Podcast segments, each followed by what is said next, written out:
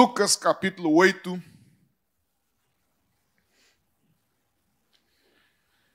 Evangelho de Lucas, capítulo de número 8. A partir do verso 22. Lucas 8.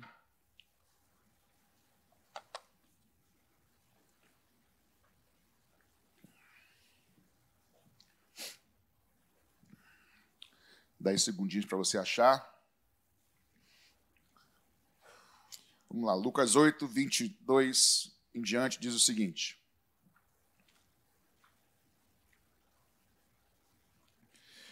Aconteceu que num, num daqueles dias, Jesus entrou no barco em companhia dos seus discípulos e lhes disse: Vamos passar para a outra margem do lago. E partiram. Enquanto navegavam, ele adormeceu. Jesus adormeceu. E sobreveio uma tempestade de vento no lago, e eles corriam perigo. Chegando-se a Jesus, os discípulos despertaram, dizendo: Mestre, mestre, estamos perecendo. Levantando-se, Jesus repreendeu o vento e a fúria da água, e tudo cessou e ficou bem calmo. Então Jesus lhes perguntou: Vocês não têm fé? Eles, possuídos de temor e admiração, diziam uns aos outros: Quem é este que até manda nos ventos e nas ondas e lhe obedece? Até aqui. Quem é este que até o vento e o mar e as ondas lhe obedecem? Quem é esse? É o nosso é o nosso Jesus. Senhor, nós te louvamos, continuamos te louvando, te entregamos nossas vidas nas tuas mãos e pedimos que o Senhor fale conosco por meio da tua palavra nessa noite de maneira clara e simples. Nossa oração, que o Senhor fale aos nossos corações e que o teu Espírito possa traduzir as minhas palavras, além do que eu vou falar, da realidade de cada um, Pai, em nome de Jesus. Amém? Bem, nós temos aqui esse episódio que vocês conhecem tão bem quanto eu. Jesus com os seus discípulos. É, ele pega os seus discípulos. Aqui o lago é o lago de Genezaré, ou Mar da Galileia, que é um grande mar, uma grande lagoa, mas muito grande, que você consegue até ver de uma extremidade à outra, numa dimensão, mas na outra fica um pouco mais longa, tá? Quem já esteve lá pode ver. Nessa última viagem que nós fizemos para Israel, acho que ano passado, se não me engano, a gente foi, não tinha ido outra vez não, num mirante muito bonito no pôr do sol, no lago de Genezaré, é bem grande, e quando o vento sopra lá, quando tem tempestade, aí é como se fosse um mar, é, mar aberto, é, é grande, entendeu? E Jesus, ele chama os seus discípulos, coloca eles num barco, em sua companhia, e fala, vamos para o outro lado. Ou algumas versões que eu li hoje, vamos para outra margem. As versões mais antigas, a corrigida fiel, se não me engano, diz vamos para o outro lado do lago. E eu queria pensar com vocês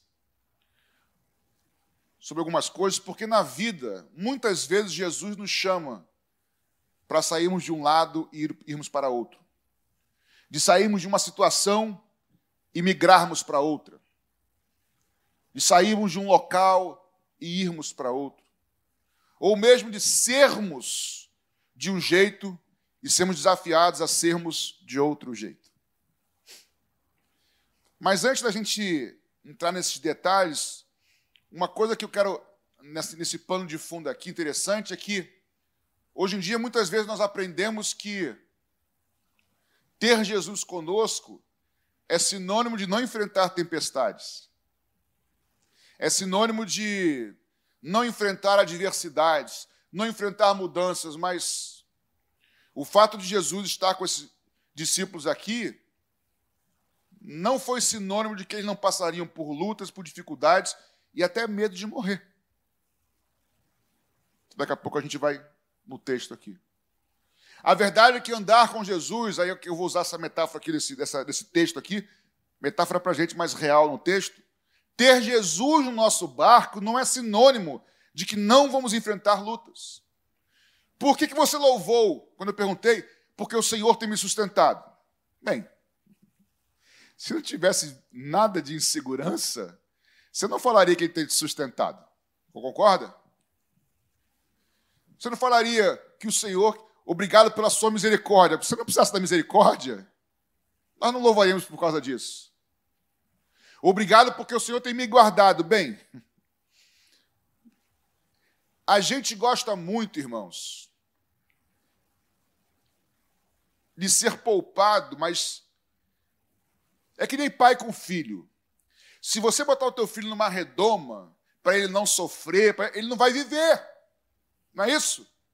Tem proteção? Tem. Tem cuidado? Tem. Tem situações perigosas que demandam uma atitude? Tem. Mas tem que deixar o filho crescer, gente. Não é isso? Aí a gente fala que. Nós falamos não. Paulo vai dizer em Efésios 2, e Bíblia pura, que nós somos salvos pela graça mediante a nossa fé. E a nossa fé é mais preciosa do que o ouro refinado no fogo.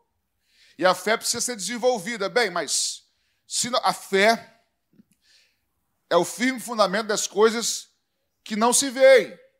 Nós não andamos por vista, mas andamos por aquilo que nós cremos. Se nós não formos desafiados nunca na nossa fé, não precisaremos andar e viver por fé. É como se a gente quisesse ficar mais forte sem fazer musculação ou ginástica ou algum tipo de esforço trabalho. Faz parte para aquecer músculo, tem que exercitar. A gente quer aprender a lutar e vencer espiritualmente, às vezes nem quer, na verdade, né? Mas tudo bem. A gente quer ter o poder para vencer espiritualmente, mas não quer os aprendizados que nos fazem crescer espiritualmente. E a verdade é que as lutas, os ventos, as adversidades nos fazem crescer, gente. Como é que a gente cresce espiritualmente sem, sem ter exercícios e desafios espirituais? Não tem como. Eu quero crescer em autoridade sobre o pecado sobre o inimigo. Bem, você vai ter que enfrentar o pecado, você vai ter que enfrentar o inimigo. E para enfrentar o inimigo, muitas vezes, você vai ser exposto a situações que você vai ter que usar a fé, usar a palavra, e aí você tem que conhecer a palavra, enfim. Esses ventos sopram e o crescimento, melhor, esses ventos fazem parte do crescimento do Filho de Deus. Mas antes de começar a destrinchar aqui, eu quero te dizer que, mesmo nos ventos contrários desse ano de 2022, mesmo diante dos ventos que virão, o Senhor continua no controle da sua vida, da minha vida, da sua igreja. Ele não perde o controle, embora pareça às vezes. Quem aqui pode ser crente sincero e falar assim, pastor, tem vezes que parece que Jesus não está com controle de nada. Olha, levantou um monte de terminar aqui. Ó. Tem, gente. Tem situação que parece que perdeu o controle, mas o nosso Senhor nos tem nas palmas das suas mãos. Será que isso é motivo para você glorificar o Senhor? Amém? Pois bem. O Lucas diz que Jesus falou para os seus discípulos: vamos para outra margem, vamos para o outro lado. E essa mudança de lado com Jesus, todos aqui um dia já passaram, pelo menos a primeira fase. Paulo vai dizer em Colossenses 1,13 que ele nos transportou de um lado para o outro. Ele nos transportou do império das trevas e nos trouxe para o reino do Filho, do seu amor ou do seu amado. Então, porque nós entregamos nosso coração, nossa vida a Jesus, Ele já nos transportou de um lado para o outro.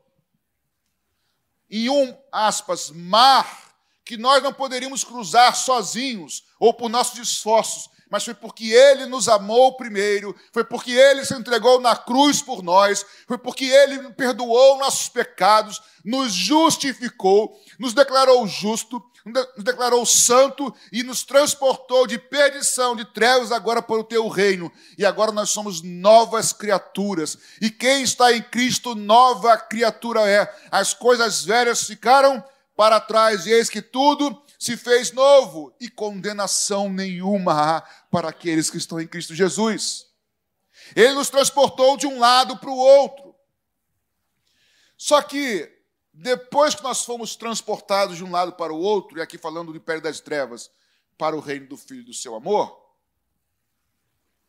uma vez que nós estamos aqui, E o pessoal de, hoje, de lá hoje está tá, tá bravo para vocês, né? Que vim de lá para cá. Né? Vou inverter agora. Das trevas para o seu maravilhoso. Né? Mudar um pouquinho, fazer uma, uma média aqui. O fato é, irmãos, uma vez que nós estamos em Cristo, eu não sei você, mas o velho Patrick fica assim direto comigo, me puxando. Volta, miserável. Direto. Não é? Volta. Eu não sei, também você, quando, quando eu. Essa semana eu. Gente, eu não gritei, eu, eu não gritei um pouquinho sim, eu, eu, não xinguei, não falei palavrão, nada disso, porque eu sou do Senhor tal. Mas sabe quando, sabe quando você sente que você perdeu o seu eixo, o seu domínio próprio? Sabe disso? Você percebe quando você perde o controle depois? Aí eu perdi, falei alto, não sei o quê. Eu falei, não é, ah, pastor, nada demais, quem não fala alto, mas assim, mas eu olho para dentro, eu sei.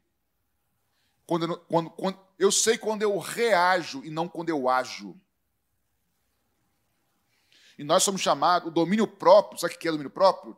É você nunca reagir a nada, você apenas age. Você tem domínio e toma decisão. Alguém te faz mal e você não reage. Porque reação tem a ver com o outro me faz fazer algo. Ação não, eu desejo fazer algo. Domínio próprio. Aí essa semana eu perdi esse domínio próprio. Ah, pastor, mas eu vi isso, né, que você falou nada demais, você não xingou, não falou palavrão, não ofendeu nada, mas eu senti que eu perdi. Poderia ter agido de forma mais branda. Isso me entristece, porque isso é o, é o Patrick velho falando, volta. E a verdade é que nós somos chamados, irmãos, o tempo todo, já que estamos agora em Cristo, a vivermos de acordo com o lugar que nós estamos. A vivermos de maneira diferente, caminhando de acordo com Cristo. Nós somos chamados para fazer uma, ter uma mudança de caráter. E aí os discípulos estão aqui, tem a dificuldade, tem o texto diz, uma, sobreveio uma tempestade de vento, e eles corriam de fato perigo, e diziam para o Senhor: Senhor, tu não vê que a gente está morrendo aqui? Eles achavam que possivelmente não iam conseguir chegar no outro lado. A gente é enganado muitas vezes pelos ventos, irmãos pelas dificuldades. E agora estou falando de mudança de lado interna, tá? Não estou falando de tribulação, de, de patrão. Gente, não, estou falando aqui, ó. Eu nunca vou conseguir ser diferente. Mas eu nunca vou, porque eu caí de novo. Eu nunca vou conseguir, pastor, porque eu sou assim. Mas, e eu vou pregar sobre isso mais de forma diferente no domingo de manhã. Jesus nos chama para ir para o outro lado, irmãos. Mas ele vai conosco. A palavra de Deus vai dizer lá em Coríntios, 2 Coríntios 2, 3, que. 2 Coríntios 3, na verdade. Que nós somos transformados de glória em glória, dia após dia. E eu queria te encorajar nessa noite, já que final de ano eu gosto de fazer promessa, pessoal, né? ano que vem vou fazer um dia 1 de janeiro, vou entrar num jejum, num, uma dieta, antes fosse jejum, né? Mas numa dieta que eu vou emagrecer e tal. Irmãos, entre num propósito com Deus dizendo, Senhor, eu sei que o Senhor está me chamando para um outro lado no meu caráter, eu quero ser transformado, eu preciso ser transformado.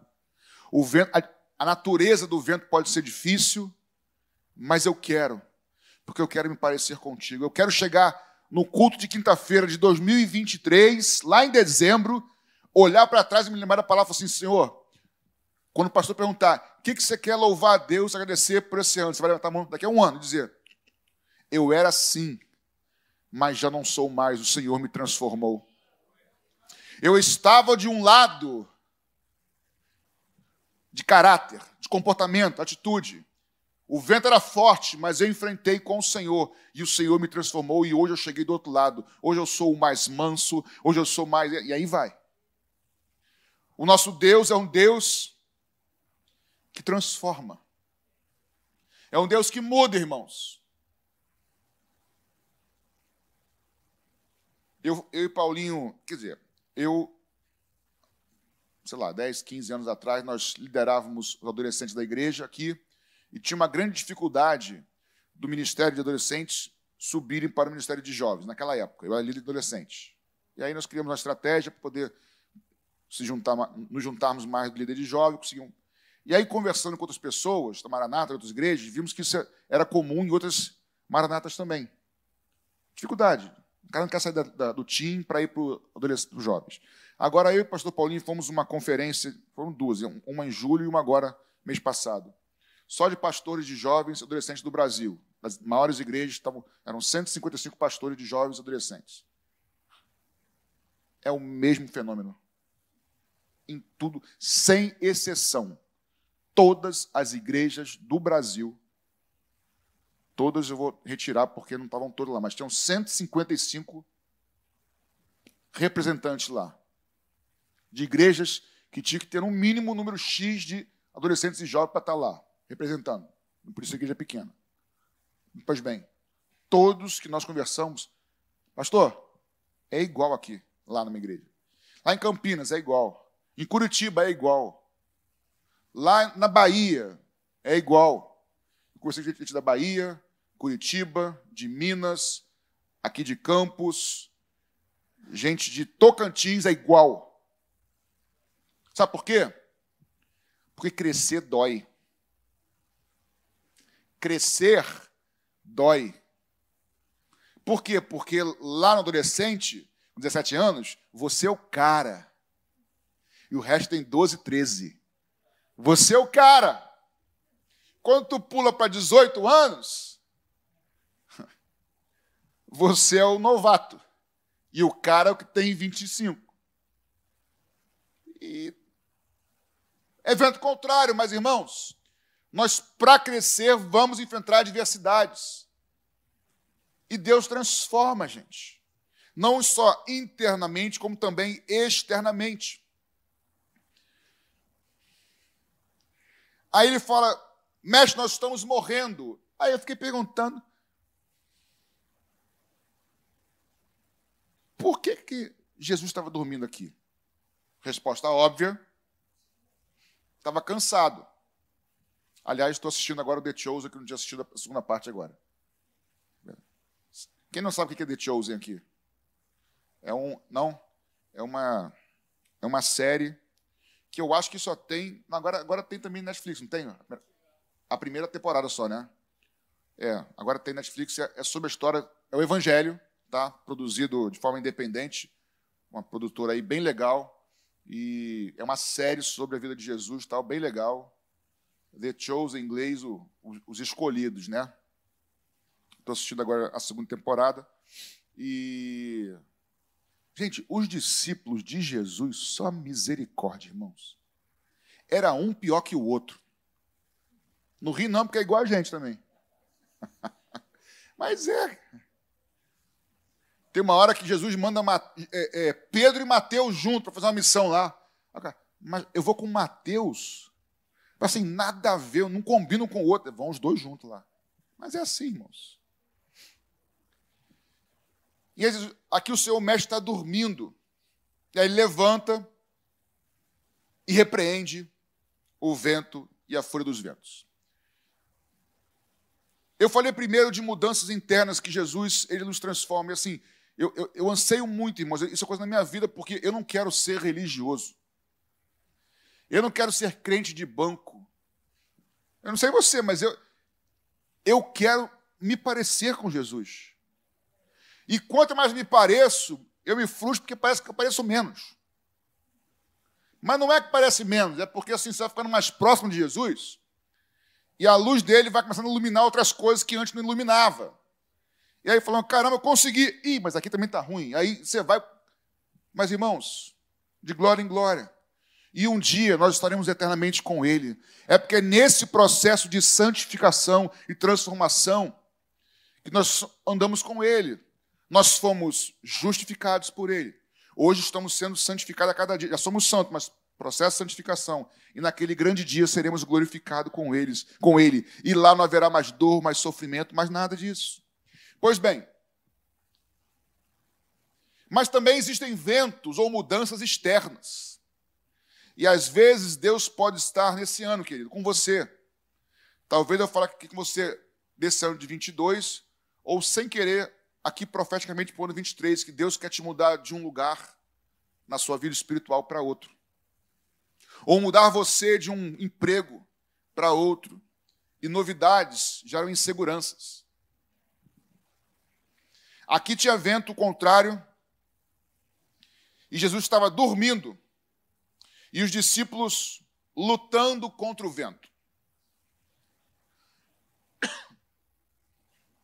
Alguns estudiosos entendem, alguns comentaristas bíblicos, que esse vento aqui, esses ventos, de alguma forma, ele, a fúria das águas e, e do vento tinham algo de maligno, ou algo espiritual causando isso. Por quê? Porque Jesus, ele repreende, a forma de Jesus repreender as águas, a fúria das águas, e do mar, do Genezarela e do vento, parece que ele estava repreendendo algo maligno. E alguns entendem que era uma força maligna. Ok, não tem problema. Até acho que, que era realmente. Mas o fato é, uma vez que você entregou o teu coração a Jesus, que você é do Senhor, você tem as suas lutas para se manter com o Senhor. Mas também o inimigo muitas vezes se levanta para nos fazer perecer, desistir. Aqui, Jesus estava dormindo. Mas hoje, o Salmo 121 vai nos lembrar que o nosso Deus, o guarda de Israel, ele não dorme. Ele não dormita. Eu quero te dizer que o Senhor está vendo as tempestades que você tem passado. O Senhor vê, o Senhor tem ciência das suas lutas. O Senhor tem ciência, Ele está vendo as, os ventos, os mares, é, é, é, as coisas que te assombram, que te geram medo. O Senhor vê, irmãos. E ele não dorme, não tosqueneja, e por mais que pareça, repito, que ele perdeu o controle, ele não perdeu o controle.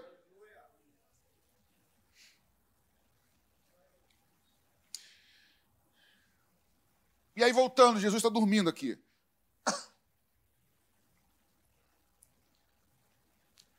Me chama a atenção quando Jesus é acordado. Não sei se você reparou isso no texto, eu vou ler com você diz que ele levanta, verso 24: repreende o vento e a fúria da água, e tudo cessou e ficou bem calmo.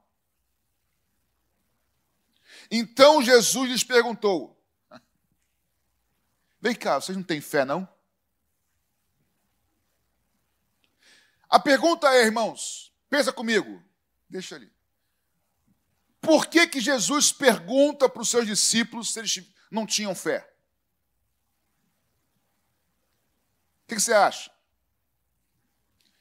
Ele está dormindo, os discípulos o acolhem, falam: Senhor, nós estamos morrendo aqui. Ele levanta, não fala nada, repreende o mar, repreende os ventos, tudo volta à bonança. Vira para os discípulos e fala: Vocês não têm fé?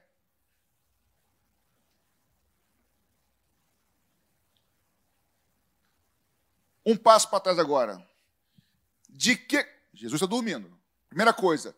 O que, que adianta ter Jesus no barco se ele estiver dormindo? Aí eu parafra... parafrasei aqui. O que, que adianta você e eu termos Jesus nas nossas vidas se nós não chamamos por Ele? Se nós não falamos com Ele? Se nós não oramos a Ele? Muitas coisas temos que chamá-lo, Senhor, todo dia ter Jesus em nós é uma benção, mas não é para habitar em nós. Ele, Jesus não está de passeio, nós não somos casa de veraneio dele. Ele habita em nós. É para nos relacionarmos com ele. Mas quando acordam Jesus, é curioso, irmãos, porque, de novo, ele repreende o mar, as ondas e o vento, e ele fala para os discípulos: por que você não tem fé? Me parece, eu posso estar equivocado, Mas me parece que nesse momento, Jesus esperava uma atitude dos discípulos. Não era para ter acordado ele, me parece. Em outro momento, quando Jesus, quando Jesus envia os seus discípulos pelo mesmo mar da Galileia, à noite, também tem vento, também tem chuva, também tem ondas quase vendo no barco. Jesus não está no barco dessa vez. E aí eles estão morrendo, Jesus vem andando por sobre as águas. Ainda que alguns pastores hoje queiram dizer que ele não andou sobre as águas, mas ele andou sobre as águas. Ele vem andando sobre as águas. Aí os discípulos falam: é um fantasma, tal, não é o mestre. Aí se é tu mesmo, manda ter contigo. Pedro fala: vem. Aí Pedro sai, anda sobre as águas. E quando ele começa a afundar, aí sim Jesus fala sobre fé. Mas aqui me parece, irmãos, que Jesus esperava uma atitude deles. Vocês não têm fé? E eu vejo, irmãos, que nós, como igreja, primeiro acordar Jesus diz respeito a ter comunhão com Ele, o tempo de oração.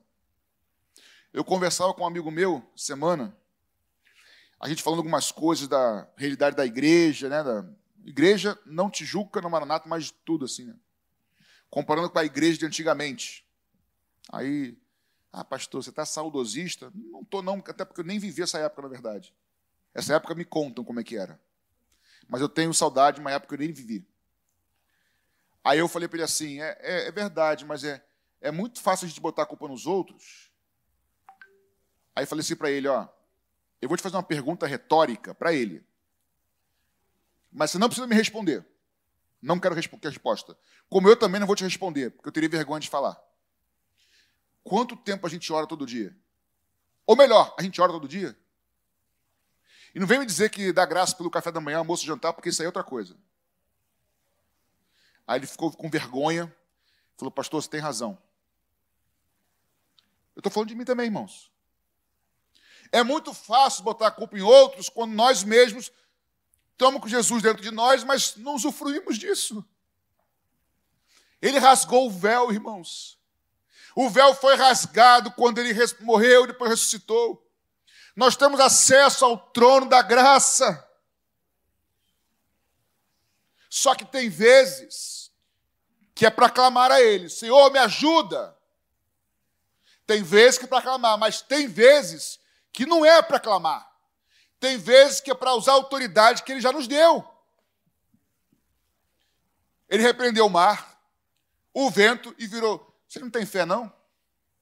Porque se aquilo era maligno, como dizem alguns estudiosos, parece ser, era para os discípulos terem autoridade para repreender.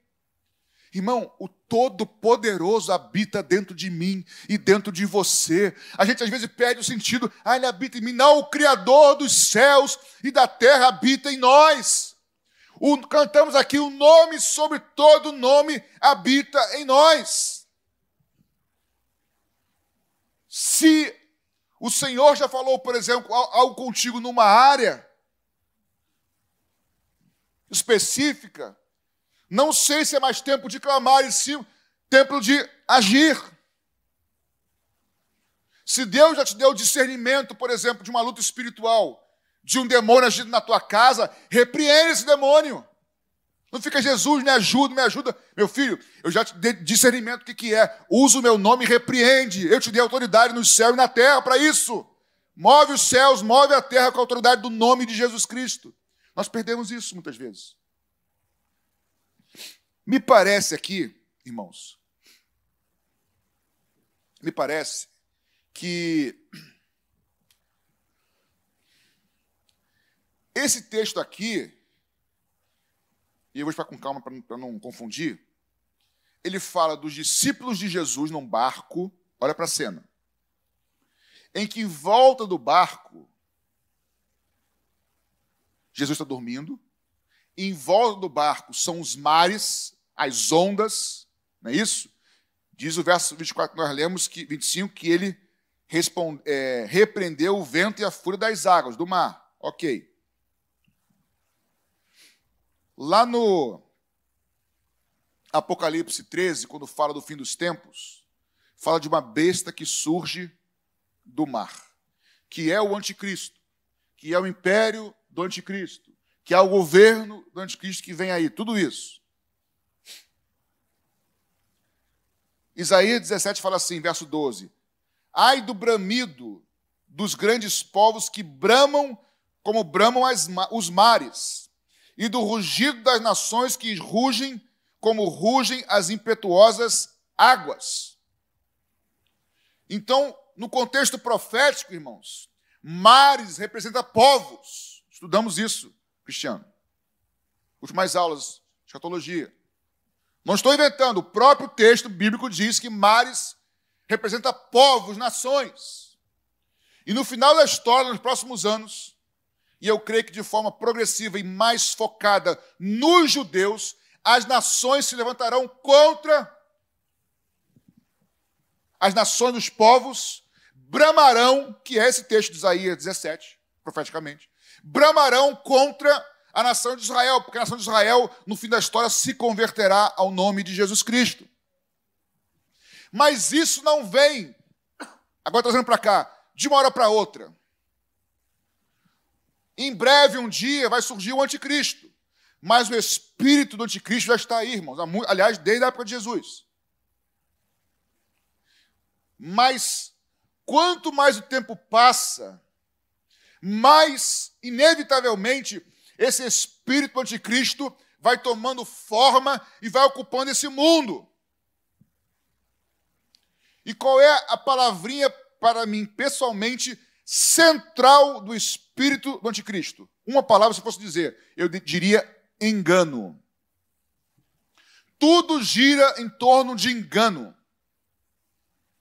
Há de se ver que hoje em dia você não você abre noticiários, páginas de mídia social e você não tem mais como saber o que é verdade e o que é falso. Não tem mais como saber.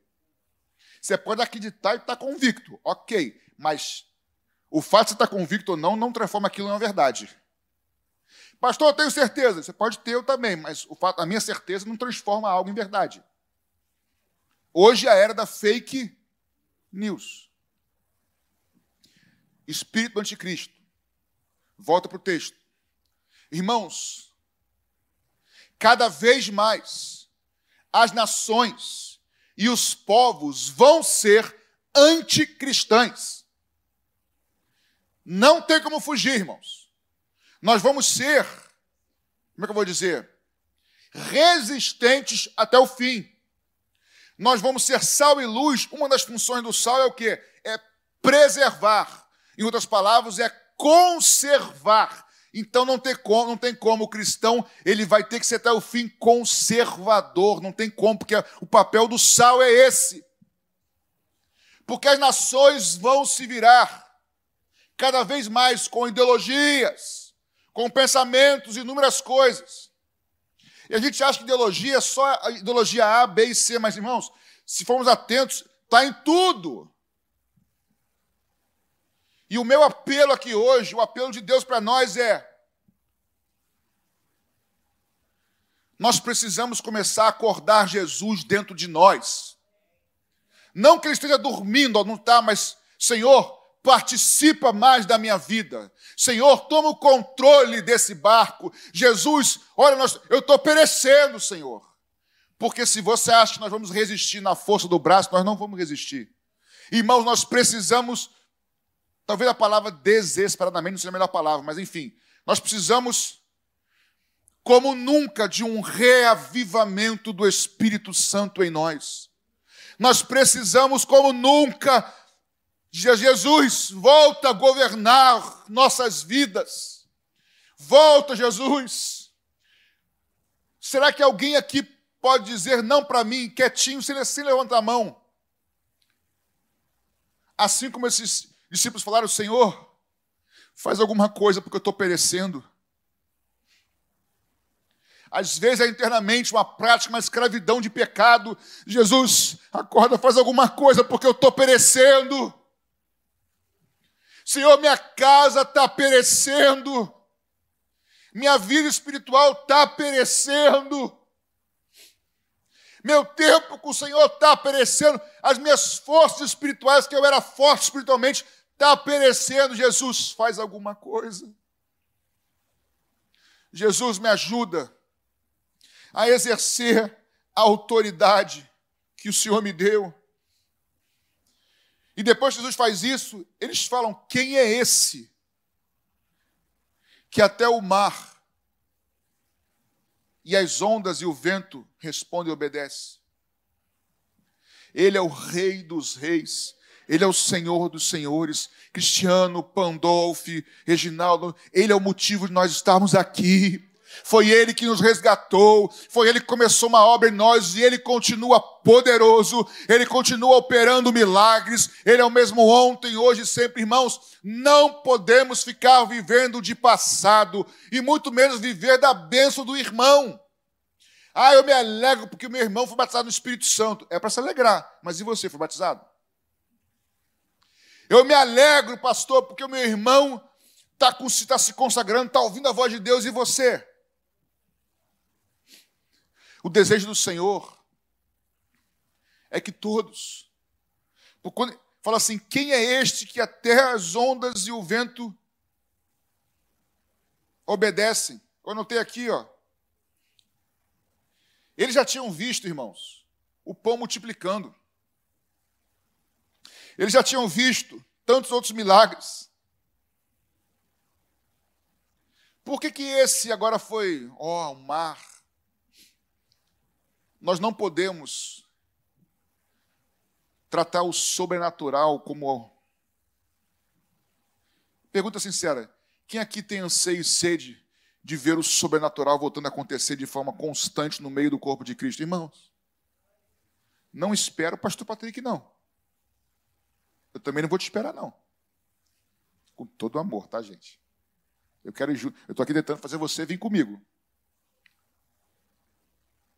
entra no teu quarto, fala com teu pai em secreto, e ali, no secreto, ele te recompensará.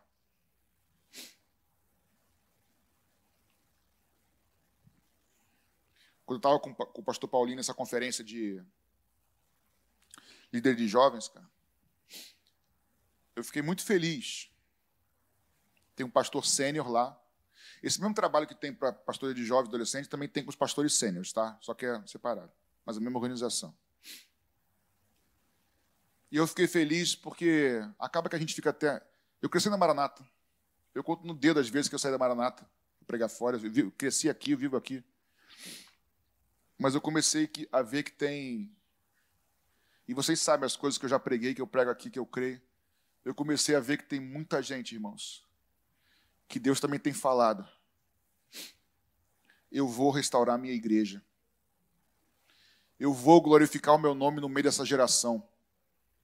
Eu vejo ter pessoas orando, clamando por isso. Você não tenha dúvida, irmãos.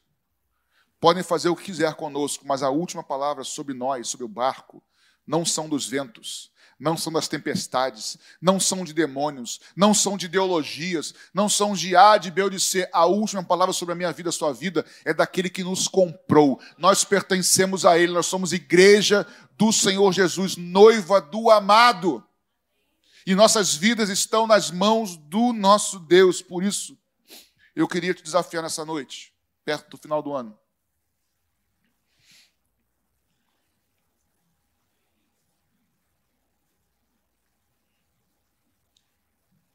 Minha garganta ainda está ficando bem seca, só que eu esqueço. Queria te desafiar e pedir ao Espírito Santo que injete fé, disposição e ânimo para sair de um lado da sua vida e para outro. Senhor, eu não aguento mais ser assim, eu preciso do Senhor. Faz alguma coisa, porque senão eu vou perecer. E sabe qual é o melhor, gente? Aquele que começou a boa obra em você e em mim, ele é o maior interessado em nos levar de um lado para o outro. Foi ele que falou para os discípulos: vamos para o outro lado. Se ele falou, ele é fiel para garantir. Ele começou uma obra na sua vida, ele não vai te largar no caminho. Então, a minha palavra é de encorajamento para você continuar. Aonde Deus quer te levar, se Ele começou, Ele vai te levar. Creia, confie nele, na Sua palavra. Ande em intimidade com Ele, porque Ele vai te levar porque Ele é fiel. Amém, queridos? Você recebe essa palavra do Senhor? Fique de pé no seu lugar, eu queria orar com você nesse tempo que nós temos ainda. Chamar o pessoal aqui em cima. Louvado e bendito seja o nome do Senhor Jesus. Eu queria orar. Existem momentos que temos que clamar a Deus. Quando estamos fracos, é ok, pedindo. Mas tem momentos quando Deus já te dá a direção de algo, quando Deus fala contigo pela palavra, você usa a autoridade que Deus te deu e repreende. Não é determinar, mas se Deus falar contigo algo específico, creia naquilo e vá na direção. Se aproprie da autoridade que está dentro de você, que está dentro de mim. Eu queria orar nessa noite, com todo respeito a você e carinho, mas não interessa a mim. Você ouviu o Espírito Santo falando contigo nessa noite muito além do que eu falei, tá? E você sabe que você tem que sair de um lugar na sua vida e ir para outro. Você tem medo. Você se sente fraco, mas você sabe que tem que fazer isso.